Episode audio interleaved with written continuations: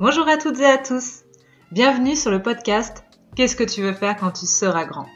Ce podcast, je l'espère, t'aidera à t'apporter le courage et la détermination pour vivre la vie de tes rêves. Pour cela, je vais à la rencontre de celles et ceux qui un jour ont osé. Osé se lancer dans la grande aventure de l'entrepreneuriat. Ensemble, nous allons découvrir leur parcours. Nous parlerons de leurs réussites, mais aussi de leurs échecs. Je suis Johanna Maillot, je suis coach en développement personnel. J'aide les hommes et les femmes que j'accompagne à mieux se connaître, à s'apprécier telles qu'elles sont et à découvrir leur potentiel pour enfin créer la vie qui leur ressemble. Je vous souhaite à toutes et à tous une belle écoute.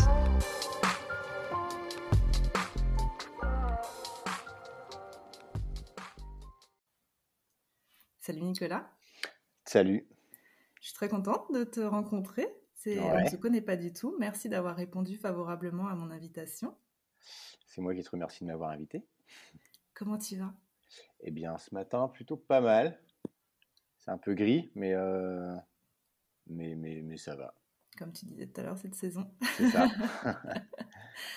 Alors, euh, je dévoile jamais le métier de mes invités parce que j'aime bien commencer par la même question. Nicolas, c'était quoi ton rêve d'enfant? Euh, alors, euh, bien sûr, j'ai voulu être pompier, j'ai voulu être Superman et, j'ai voulu être président de la République. et j'ai fait aucun des trois. mais j'ai un point commun avec le dernier, c'est-à-dire que j'aime les bracelets et, je m'appelle Nicolas. je, suis, je suis joaillier et j'ai découvert cette passion quand j'avais 11 ans. D'accord. Alors, comment tu as découvert cette passion? En fait, j'avais un, prof qui était un prof euh, qui n'était pas terrible, mais qui a eu la très bonne idée de nous demander, quand on avait, euh, c'était ça, 11-12 ans, euh, de un peu qu'est-ce que, sans vouloir découvrir le métier que vous ferez plus tard, mais essayer de vous intéresser à ce qui se passe autour de vous, poser des questions, regarder, poser des questions à vos parents, qu'est-ce qu'ils font comme métier, aux amis de vos parents, etc. Voilà. Et, et, moi, je suis rentré chez moi, j'avais un bouquin chez moi qui parlait des métiers.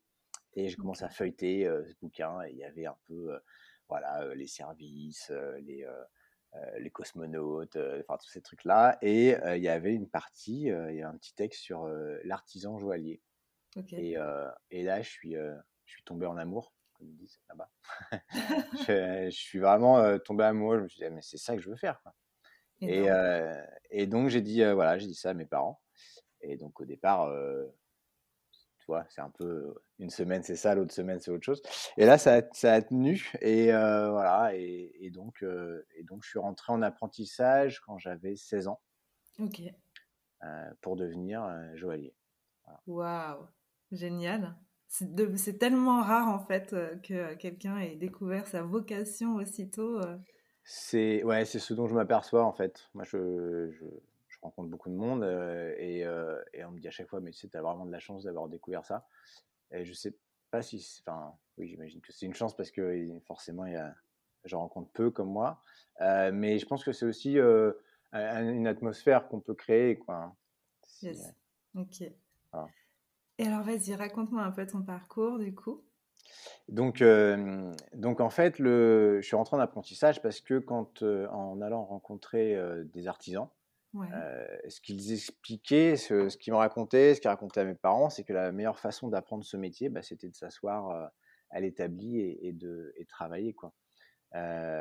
et donc, et donc la, la, meilleure façon, en quelque sorte, c'est de commencer jeune parce qu'on est assez malléable.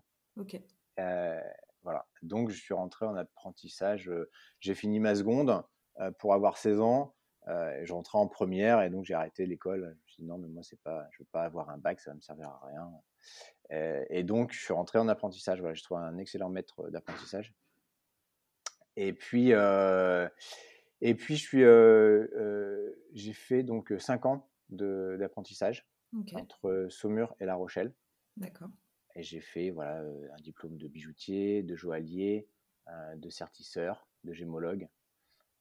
Voilà. Et ensuite, et ensuite j'ai passé un an à Paris dans une école qui s'appelait la FEDAP, qui n'existe plus maintenant, mais qui était orientée sur le, sur le bijou contemporain. D'accord. C'est-à-dire que j'ai eu une formation très, très traditionnelle, très classique, pour avoir des, des bases très solide. Et ensuite, j'ai fait cette année où là, c'était complètement barré. C'était c'était faire, des, faire des bijoux avec du papier, avec du plastique. avec C'était réfléchir sur. En fait, ça a vraiment cristallisé un peu la formation dans, dans le sens où ça ça m'a permis d'intellectualiser cet artisanat, en fait.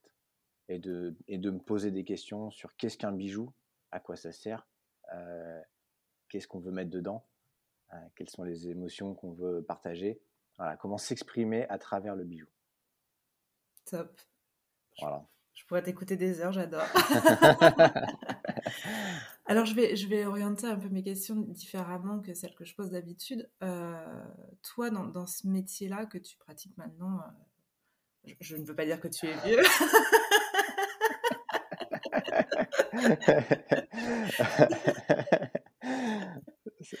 Depuis quelques années, donc. Voilà. qu'est-ce, que, qu'est-ce, qui te, qu'est-ce qui te fait vibrer au quotidien? C'est, euh, c'est d'avoir des. Euh, euh, donc là, là, alors, moi maintenant donc, je suis installé, donc j'ai, un, donc j'ai mon atelier, j'ai une, une, boutique atelier qui est plus un atelier boutique donc avec un avec un pas de porte, donc les, les gens, mes clients viennent viennent me voir et ont des demandes. Et, et ce que je trouve, ouais, ce qui me ce qui me pousse encore, c'est c'est quand ils arrivent et qu'ils me disent, bah voilà, j'aimerais avoir un bijou, j'aimerais avoir quelque chose, j'aimerais offrir un bijou, j'aimerais m'offrir un bijou. Qu'est-ce qu'on peut faire?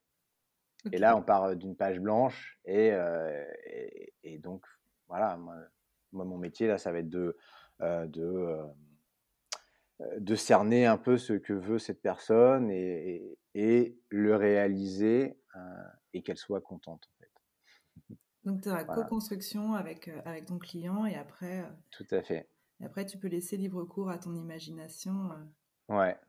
Et donc, c'est ça qui, quand, quand on livre le bijou et que la personne est satisfaite, ça, c'est ouais, c'est quelque chose de très, très satisfaisant. Qu'est-ce que tu aurais envie de dire à un jeune qui hésite à se lancer là-dedans? Euh, En fait, euh, y, a, dans ce grand monde du bijou, parce que c'est vraiment très vaste en fait, il y a énormément de... Je pense qu'on peut évoluer tout au long de sa carrière de bijoutier, on peut être artisan comme moi, mais on peut évoluer sur des métiers beaucoup plus euh, high-tech, dans le sens où on peut faire du design 3D. on va, le, métier est en train d'évoluer énormément. Euh, de, moi, depuis que, donc ça fait 25 ans que je fais ce métier, euh, et, euh, et, depuis, depuis que j'ai commencé la formation, il y avait toujours des vieux, des vieux cons qui disaient ah non mais le métier c'est quand même pas comme avant et c'est en train de mourir, etc. Je, le, la bijouterie c'est un des plus vieux métiers en fait. on trouve toujours des bijoux dans tout ce qu'on cherche dans l'archéologie, etc. Donc je pense que ça, ça existera toujours, mais ça évolue. Et donc, je pense que quand on rentre dans ce métier, maintenant, il faut être à l'écoute de tout ce qui se passe.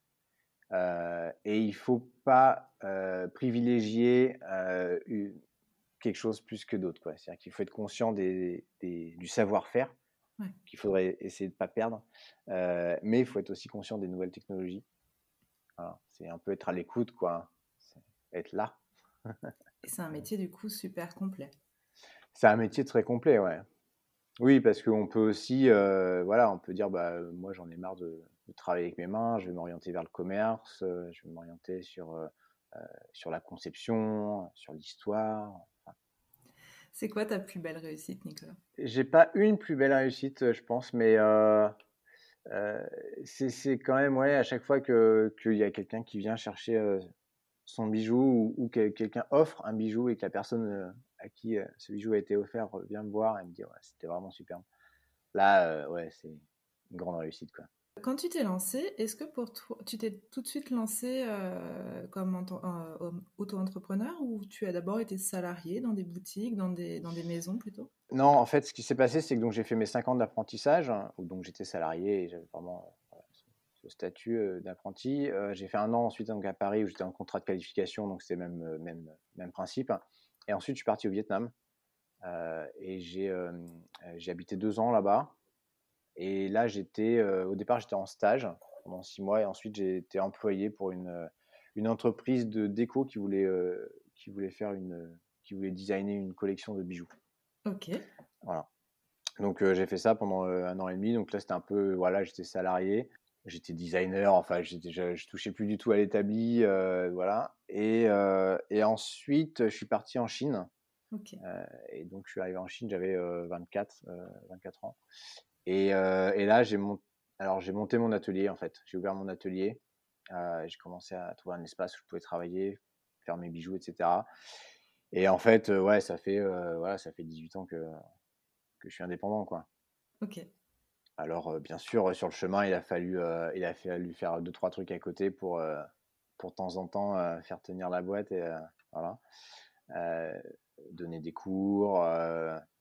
Après, j'ai donné des cours en bijouterie. Et puis toi, pas peur, tu commences par te lancer en Chine. Ouais, alors c'est un peu, je me sais pas ce que c'est pas ce que je me suis dit. Hein. Je, suis, arrivé là-bas, je me suis dit bon, qu'est-ce que je sais faire Bon, je sais faire des bijoux. Bah voilà, je vais essayer d'en faire et puis de les vendre quoi. C'était un peu le comme ça que c'est venu. Après, une fois là-bas, j'ai j'ai commencé avec un petit atelier. Ensuite, j'ai ouvert une boutique. Ensuite, j'ai fermé cette petite boutique pour ouvrir une boutique plus grande avec l'atelier, etc. Que j'ai refermé, que j'ai rebougé. Enfin, voilà, j'ai essayé d'évoluer, de de, de, suivre la grande instabilité qui régnait en, Chine, en fait. Voilà. Et, et, ensuite, je suis revenu en France donc il y a, il y a 4 ans. Et je me suis réinstallé parce que voilà, je me suis aussi posé la question en me disant est-ce que je vais pouvoir redevenir employé en fait Et je pense que oui, si on est obligé de le faire, on le fait. Hein, c'est pas non plus. Je pense qu'il y a des très bonnes boîtes. Je pense qu'il y a des boîtes où à la limite il vaut mieux être employé que qu'entrepreneur. après, moi j'aime bien quand même diriger un peu ce que je fais. Ok. voilà. Donc, euh, tu as la réponse à ta question. J'irai creuser un peu plus. Et ça a été quoi le plus dur quand tu t'es lancé? En fait, dans, dans mon domaine, euh, moi, j'ai pas appris à gérer d'entreprise. C'est-à-dire que j'ai appris à être un bon artisan, euh, j'ai appris à, à, faire de jolies choses, euh, mais j'ai pas appris à gérer une entreprise. Et c'est quelque chose euh, sur lequel je travaille maintenant. Je fais partie de, du CJD, euh, le club des jeunes dirigeants. Euh, et, et je continue à me former au quotidien parce que, parce que voilà, aucune, aucune connaissance en gestion, aucune connaissance en, management, en, gestion d'entreprise, tout simplement. Et, ayant un métier où forcément c'est assez, c'est assez solitaire, voilà, il faut, il faut essayer de partager, essayer de rencontrer des gens qui, qui, peuvent, qui peuvent nous aider. Il faut s'entourer, effectivement. Et c'est intéressant ce que tu dis, parce que les gens pensent que quand ils ont un savoir-faire, ça va faire le reste. Bah non, une entreprise, c'est c'est un autre monde, effectivement. C'est pas parce qu'on est juste passionné par son art et qu'on sait très bien le faire que derrière ça va suivre. Et oui, et, souvent, et souvent on se plante. Enfin, souvent les très bons artisans se plantent parce que voilà, les gars, et puis ils disent que je comprends pas. J'ai fait, je travaillais comme ah oui, mais c'est pas ça en fait. C'est-à-dire que moi, ce que je trouve dur, que je trouve dur au quotidien, c'est d'être, c'est d'être commerçant, d'être commercial, d'être artisan, d'être, d'être gestionnaire. gestionnaire. chef de marketing. sur Instagram, sur répondre, enfin standard téléphonique, répondre, enfin voilà. Ouais, c'est clair. Bon, l'avantage, c'est que tous les jours ne sont, sont, sont jamais les mêmes, mais ouais, en charge mentale, tu, tu prends. Aujourd'hui, tu es toujours tout seul ou est-ce que tu as des salariés, des gens qui t'accompagnent? Euh, Alors, j'ai pris une apprentie là, cette année. Ouais. Euh, et, euh, et le, le, but, oui, c'est de m'entourer d'une équipe. C'est pas qu'on soit, c'est pas qu'on soit 10 ou 15, hein, mais si on était 3, ce serait, serait, très bien. Moi, je vois ça un peu comme dans l'évolution, ouais, dans les 5 prochaines années, quelque chose comme ça. D'une part pour, d'une part pour moi me dégager du temps, pour me consacrer à vraiment ce qui est, ce qui est mon cœur de métier, ouais. là où je suis, là où je suis fort. et puis parce que c'est bien d'avoir une petite équipe, voilà. Et puis j'ai une apprentie parce que j'aime bien transmettre aussi, j'aime bien former. Tu as dit tout à l'heure que tu donnais des cours. Est-ce que tu continues à donner des cours pour transmettre cette passion? Non, non, non. alors ici c'est un peu compliqué parce que donc je suis à La Rochelle, l'école est à Saumur. D'accord. Il y a, une, il y a d'autres écoles, hein, mais pas vraiment plus proches. voilà, je pense que en fait actuellement je me consacre vraiment au développement de, de mon entreprise. Et c'est un travail à plein temps, j'imagine. c'est un travail, ouais, ouais. Selon toi, c'est quoi les qualités nécessaires qu'il faut avoir ou bien développer pour entreprendre? Est-ce qu'il y a des qualités euh, Je pense que c'est vraiment l'envie hein, qui fait le, qui fait qu'on développe ensuite des qualités. Il faut juste pas manger son cœur euh, sur le chemin, quoi, parce que euh, c'est quand même, ça peut être épuisant, ça peut être, ça peut être très difficile, bien sûr, surtout quand on n'a pas les, les, les retours à nos attentes, que ça met plus de temps que ce qu'on avait pensé. Donc c'est vraiment ouais, euh, conserver une énergie, c'est pouvoir conserver une énergie sur du long terme. Et, euh, et ça, ça, ça, demande une, ça demande une, comment dire, une, une hygiène quotidienne, quoi. Hein. Et toi qui as créé une entreprise dans un autre pays, est-ce que c'est perturbant pour toi de, créer à nouveau en France ou, c'est plus facile? C'est perturbant, euh, c'est pas perturbant, mais euh, oui, il y a des tas de, de façons de fonctionner qui n'étaient pas du tout euh, les mêmes là-bas, forcément. Des, plein de comportements, plein de. Voilà, les clients aussi étaient pas. Moi, je, travaillais avec une clientèle qui était vraiment internationale. donc, voilà, maintenant j'ai des j'ai des Rochelais. Et des Parisiens. et des Parisiens. et, euh, et, un peu des voilà les, les, locaux, les gens qui. Mais euh, il y a ça donc au niveau clientèle, ça, ça change un peu au niveau des, des goûts forcément. Euh, et puis euh, après non, c'est après c'est l'administratif, c'est des choses euh, qui de toute façon étaient obscures euh, là-bas aussi. Donc elle le reste ici, ça c'est la constante. là, tu peux pas te dire, j'ai pas compris. ouais, non, c'est ça. Là, voilà, je sais ce que je signe euh, et, je peux le lire. Donc ça, c'est un avantage.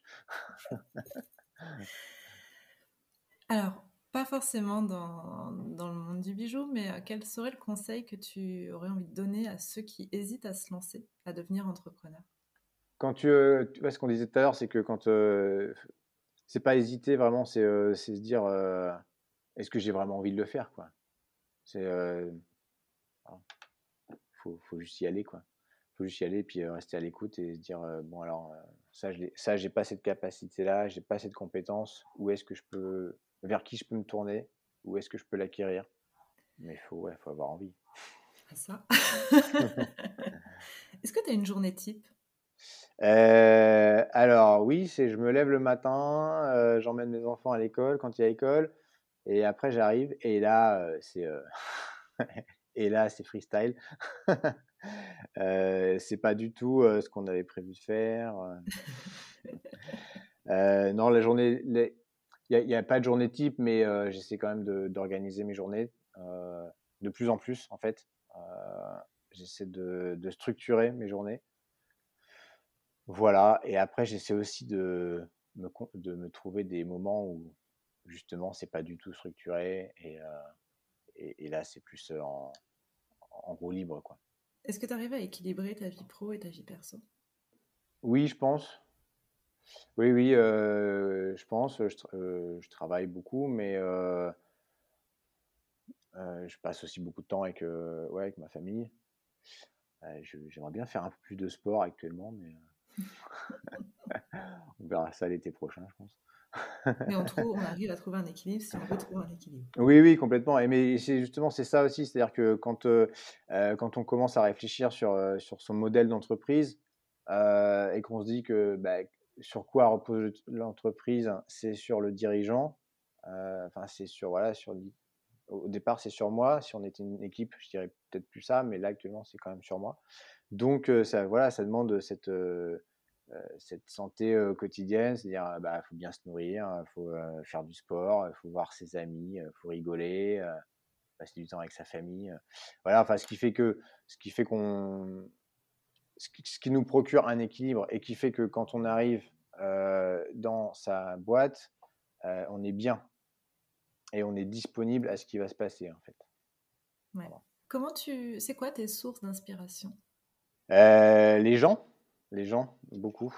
c'est eux qui, c'est eux qui me, qui me challenge, on va dire, qui, qui poussent un peu, qui disent ah mais tiens, t'as pensé à faire ça, et ça et puis ouais les grands espaces. J'aime bien voir des grands espaces.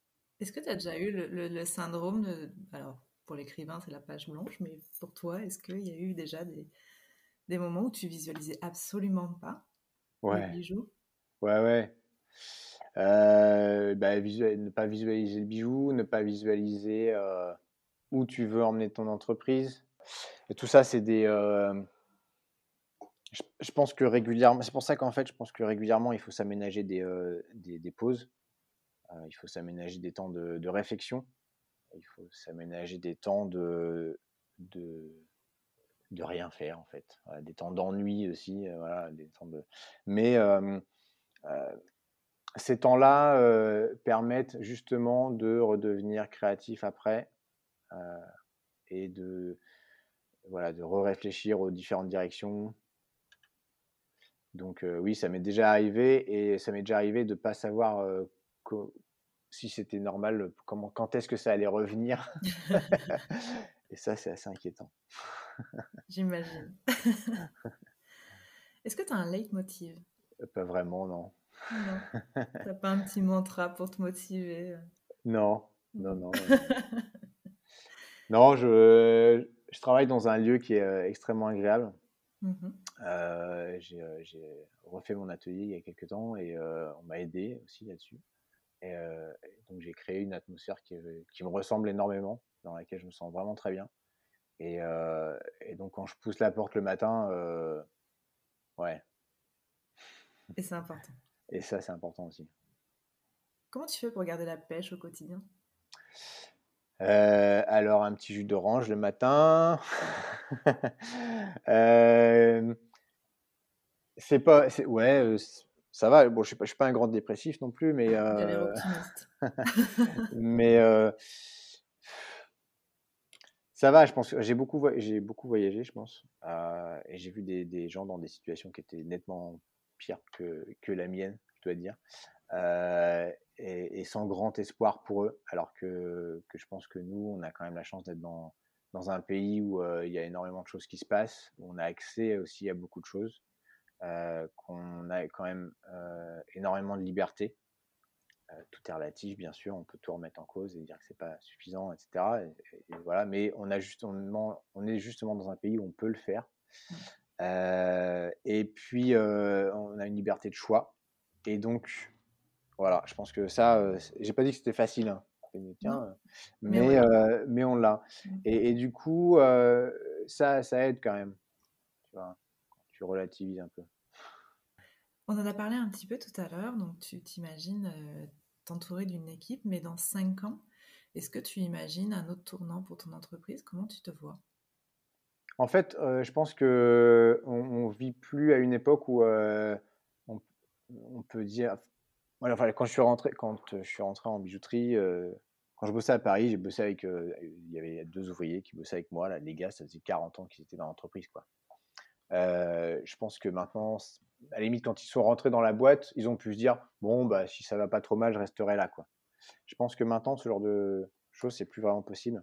Je pense que c'est bien de se donner des, euh, voilà, des objectifs, de dire, bon, dans, dans 5 ans, euh, j'envisage ça, euh, dans 10 ans, dans 15 ans. Et puis, être au courant que ben, peut-être que ça va pas se passer comme ça. Peut-être qu'il va y avoir une pandémie mondiale, enfin une pandémie, tout court. peut-être qu'il y aura autre chose qui va se passer et qu'il va falloir essayer d'être résilient. Donc, de se remettre en question. Voilà. Après, c'est justement se poser des questions de savoir quelles sont nos valeurs, quelles sont euh, voilà, ce qui nous fait, ce qui fait qu'on se lève le matin et qu'on vient bosser. Voilà, c'est un peu ça qui drive le, truc, quoi. et surtout, je pense que cette, je pense que la Covid a vraiment bouleversé les choses. Et ça, ça a bouleversé des tas de gens qui n'étaient pas habitués du tout au changement. Mmh. Est-ce que pour toi, justement, cette crise, elle a été un, accélérateur d'idées ou au contraire, euh, tu, tu, l'as mal vécu. Est-ce que tu peux nous en parler un petit peu? Alors, je me suis posé quand même pas mal de questions parce que moi, par exemple, j'ai pas du tout, euh, d'un point de vue de l'entreprise, là, j'étais donc dans ma troisième année, euh, dans le début de la troisième année, donc j'ai eu très peu d'aide financière. Euh, donc, je me suis vraiment posé des questions, savoir si ça allait tenir, dans quelles conditions, euh, voilà. Euh, après, je suis dans une industrie qui n'a pas été trop touchée. C'est l'industrie du luxe. on touche des matières précieuses qui restent des valeurs refuges de voilà, financières, etc. Donc voilà, ça fonctionne bien. mais oui, ça veut dire que tout d'un coup, si on dit on ferme un pays, on ferme un pays. Euh, ça veut dire que si on met des restrictions euh, kilométriques, euh, bah, voilà, ça veut dire qu'il y a quand même moins de gens qui viennent. il faut s'adapter, il faut faire mettre en place d'autres choses. Après, tu vois, quand, j'étais en Chine, par exemple, moi j'avais donc, je louais une boutique, enfin je louais un, lieu. du jour au lendemain, on pouvait être viré, quoi.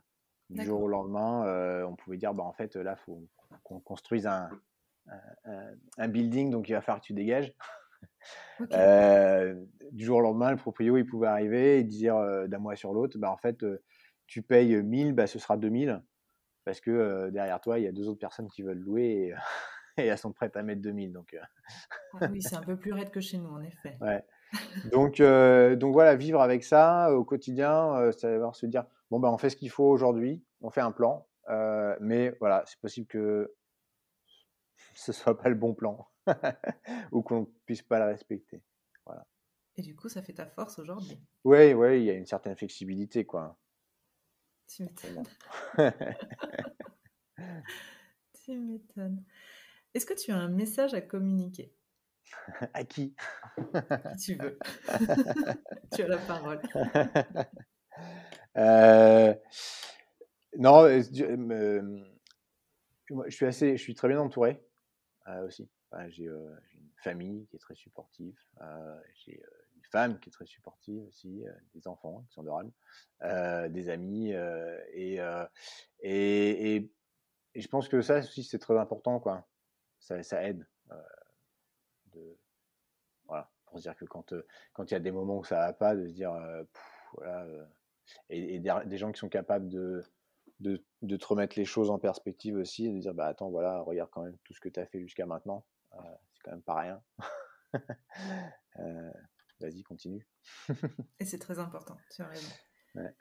Bah, surtout quand. Alors, il y, y, a deux discours. Il y a la famille peut être aussi un obstacle parce que ça peut faire peur quand on décide de, de quitter peut-être un, un, confort de vie euh, lié au salariat.